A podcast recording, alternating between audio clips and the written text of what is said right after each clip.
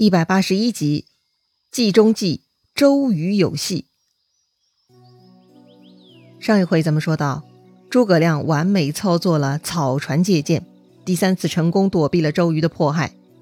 周瑜嘛，杀诸葛亮之心不死，但也不急于一时，先好好利用一下诸葛亮的才智也是应该的。于是这一天呢，周瑜就邀请诸葛亮来商议破曹计划。诸葛亮玩了一个小游戏。让周瑜把自己的想法不要说出来，而是写在手掌心。诸葛亮呢要自己猜，而且他也不是口头猜。诸葛亮呢也把自己猜的答案也写在手掌心，然后两个人呢一起亮出手掌。当他们一起亮出手掌，看到对方手里那个字，哼，就哈哈大笑了，那是十分痛快呀。原来呢，他俩手掌里头写的是同一个字，就是“火”字，没有半分多余。火嘛。就是火攻啊！这两个人呐想到一块儿去了。周瑜很高兴，说道：“既然我二人所见相同，那就不用犹豫了，请勿泄露。”诸葛亮也说：“这是两家公事，岂有泄露之理？我料想曹操虽两番中我这条计，但还是不会好好提防的。这回都督放心去办吧。”是啊。火烧博望、新野等等，这个诸葛亮是很擅长火攻的，而且每次烧法都不同，所以诸葛亮料定啊，曹操是没有办法防备的。那既然计谋已定呢，喝完酒，诸葛亮就回去了。但是周围的人呢都不知道到底周瑜跟诸葛亮说了啥计谋。诸葛亮何其智慧，他早就想过了此事要极端机密，所以呢，他拦住了周瑜的话头，故意搞了个小游戏，要把计谋写在手里。一方面，诸葛亮猜到了周瑜的心意，也让周瑜啊体验一些英雄所见略同的满足感，拉近彼此一点好感度，免得周瑜动不动呢就想杀掉自己。另一方面呢，这么玩就可以完全确保计谋的机密性了。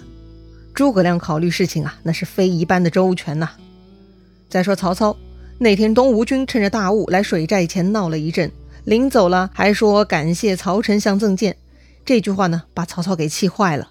这个诸葛村夫居然上门来欺负人，太嚣张了。后来呢，手下一清点，发现一共消耗了十五六万支箭。对啊，曹军的箭大部分射上了江东的曹靶，还有一部分呢就掉入了大江了嘛。这就是纯损耗啊！曹操是气坏了呀。那该咋办呢？这个时候，荀攸献计说呀。如今江东有周瑜和诸葛亮联合用计，确实很难快速攻取，所以荀攸提议呢，派人去东吴诈降，也就是派卧底去东吴。曹操很同意，确实眼下无从下手，还得从东吴内部撕开一个口子才好操作呀。但是派谁去呢？一般人去诈降，东吴也不会相信的呀。要派呢，就得派那种吃过曹操亏的人。这个蔡瑁、张允不是被曹操杀了吗？所以派蔡瑁的亲戚过江东投降才最合适啊！荀攸提议呢，就派蔡瑁的族弟蔡中、蔡和去东吴诈降。曹操呢，采纳了荀攸的意见，当晚就偷偷把这两个人叫到了自己的大帐。曹操对他们说呀：“你二人可以少带一些军士去东吴诈降，一旦东吴有动静，派人秘密回来报告。事成之后，重加封赏，休怀二心。”曹操呢，这就是吩咐他们去东吴当卧底了。事情办妥了，将来重重有赏，千万不要有二心哦。这两个人哪敢忤逆曹操啊？自家大哥蔡瑁莫名其妙被杀了，整个蔡氏家族都是诚惶诚恐。如今自己有机会建功立业，自然不敢有二心啊。再说了，他们的家属都在荆州，谁敢乱来呀？两个人呢，都向曹操磕头保证。说他们一定要去取周瑜、诸葛亮的首级，献于曹丞相麾下。嗯，曹操看他们很懂事，就重重赏赐了他们。第二天呢，这俩人呢就带了五百军士，坐几条船，顺着北风来到了南岸。当时啊，周瑜正在研究进兵的事情，忽然下面来报，说是江北有船来了，来人自称是蔡瑁之弟蔡中、蔡和，特来投降的。哦，听说是来投降的。周瑜呢，自然要好好接见的，就把他们叫进大帐来了。这个蔡中、蔡和呢，见到周瑜就拜在地上大哭，说自家大哥蔡瑁无缘无故被曹贼杀害，他们要替兄长报仇，因此特地来投降，希望周瑜收留他们。他们甘愿当抗曹先锋啊！周瑜很高兴，当即重赏了这两个人，让他们到甘宁的队伍里头当先锋。这两个人拜谢周瑜，心中是暗暗高兴，以为周瑜上当了。那周瑜上当了吗？哼，凭周瑜的智慧，怎么能看不出破绽嘛？这两个家伙单身过来，却把自己家小留在荆州，显然不是真投降啊！周瑜早看穿了，所以周瑜呢，私底下吩咐甘宁，让甘宁啊，对这两个家伙表面上殷勤一些，但私下呢，一定要提防。周瑜准备啊，将计就计。利用他们给曹操通报消息，甘宁领会了周瑜的意思，回去就假装很善待蔡中、蔡和，搞得那两个家伙以为自己啊演技爆棚，骗到东吴所有人了。之前周瑜骗蒋干的演技那是没得说呀，这回周瑜又进入状态了。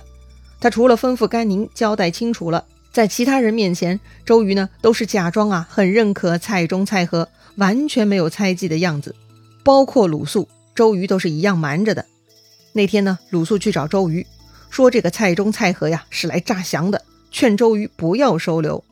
周瑜呢却故意大声骂鲁肃，说人家明明是因为兄长被曹操杀了，想要报仇才来投降东吴的，不该多疑。周瑜还责怪鲁肃，说他如此多疑，如何容忍天下之事？哎呀，这鲁肃啊被训斥的莫名其妙啊，也不敢多说了，只能默默退了出去。鲁肃走出周瑜大帐。心里是越想越不明白，这到底是咋回事儿啊？鲁肃呢就去找诸葛亮了。诸葛亮听鲁肃说了呢，笑而不答，搞得鲁肃啊心里更发毛了。鲁肃就问诸葛亮：“这到底在笑个啥嘛？”诸葛亮啊也憋不住了，说道：“吾笑子敬不识公瑾的计谋啊！如今有大江远隔，细作往来极其困难。”曹操派蔡中、蔡和诈降来刺探我军中事，公瑾是将计就计，正要他通风报信呢。兵不厌诈，就是公瑾之谋了。哦，这么说，鲁肃才恍然大悟，自己能看出蔡氏兄弟诈降，周瑜会看不出来吗？就算他看不出来，又何必对自己如此态度恶劣呢？显然，这是周瑜在演戏嘛。嗯，这个周瑜其实也挺不容易的。很多事情啊，他都得自己筹谋。这个案子啊，他连鲁肃都撇出去了，那周瑜不得累死啊？这天晚上呢，周瑜还在军帐中坐着呢，他睡不着啊。他看到蔡中、蔡和呢，就想将计就计。那么周瑜到底要递给他们什么讯息呢？这个嘛，周瑜这位编剧啊，还得自己琢磨呢。正好这个时候，黄盖偷偷过来找周瑜了。周瑜看黄盖晚上偷偷过来，知道黄盖一定有特别的好主意。就问黄盖了，黄盖说呀：“敌众我寡，不宜持久僵持，何不用火攻之？”火攻，确实火攻是周瑜心中所想，但除了诸葛亮，周瑜没有告诉过其他人呢。周瑜问黄盖：“是谁教他的这个计策？”黄盖嘛，拍拍胸脯：“哼，这还用教吗？黄盖身经百战，有的是作战经验，这个主意啊，就是他老黄自己想出来的呀。”哦，黄盖自己的主意啊，那就好了。周瑜呢，就怕机密泄露，到时候就难办了。既然黄盖跟自己想到一块儿了，周瑜呢就和盘端出自己的想法了。吾正欲如此，所以留蔡中、蔡和这两诈降之人，让他们给曹操通消息。但只恨没人能为我行诈降计呀。黄盖就说了：“某愿行此计。”周瑜看着黄盖说：“不受些苦，他们如何肯信？”既然周瑜打算搞诈降计，黄盖就自告奋勇，愿意去做。但周瑜说了，如果要诈降，黄盖就得吃些苦头。对呀，就像蔡瑁被杀了，蔡中、蔡和才有理由反叛曹操，才能假装投降东吴。同理，东吴的人如果不恨周瑜，那也是没有办法让曹操接纳的。因此呢，周瑜要让这个准备去曹营诈降之人呢吃些苦头，让这个人呢有了痛恨周瑜的理由，才好去操作诈降啊。黄盖自然是明白的。黄盖说呀：“某受孙氏厚恩，虽肝脑涂地，亦无怨怀。”周瑜听黄盖这么说，起身向黄盖拜谢，说道：“君若肯行此苦肉计，则江东之万幸也。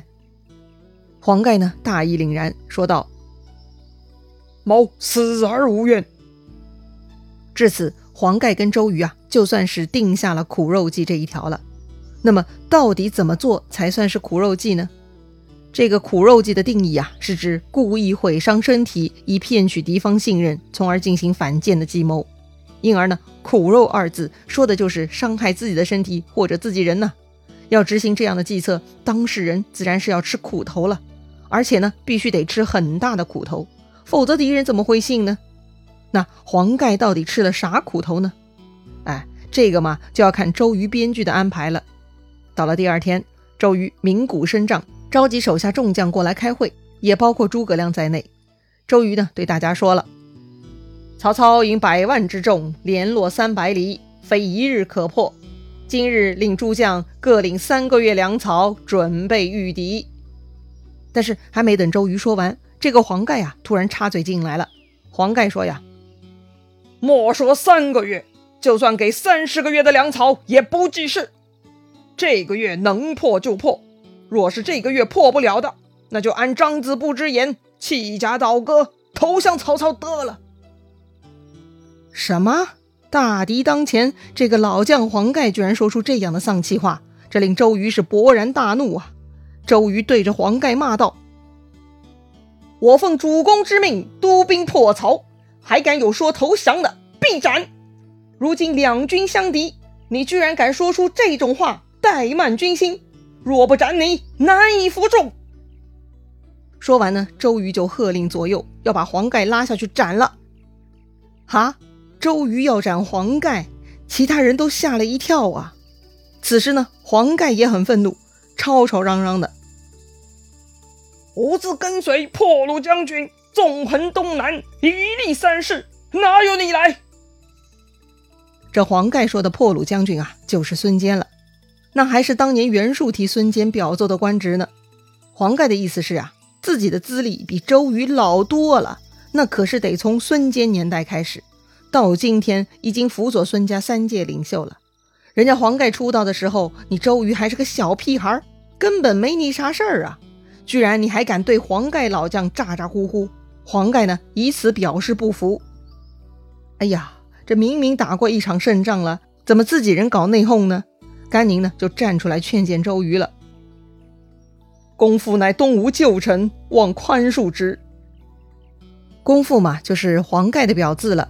周瑜看甘宁为黄盖求情啊，转头又呵斥甘宁：“你凭什么敢多嘴来乱我法度？”周瑜喝令左右先将这个不识时务的甘宁乱棒打出去。旁边众官员都吓坏了，这大都督吃火药了呀！大家都跪下来替黄盖求情，说黄盖啊，虽然有罪当砍，但是现在就砍不吉利呀，不如暂且记下他的罪过，待将来打败曹操之后再斩也不迟啊。嗯，这个说法听上去顺耳一些，但周瑜呢还是很火大，还是不肯罢休。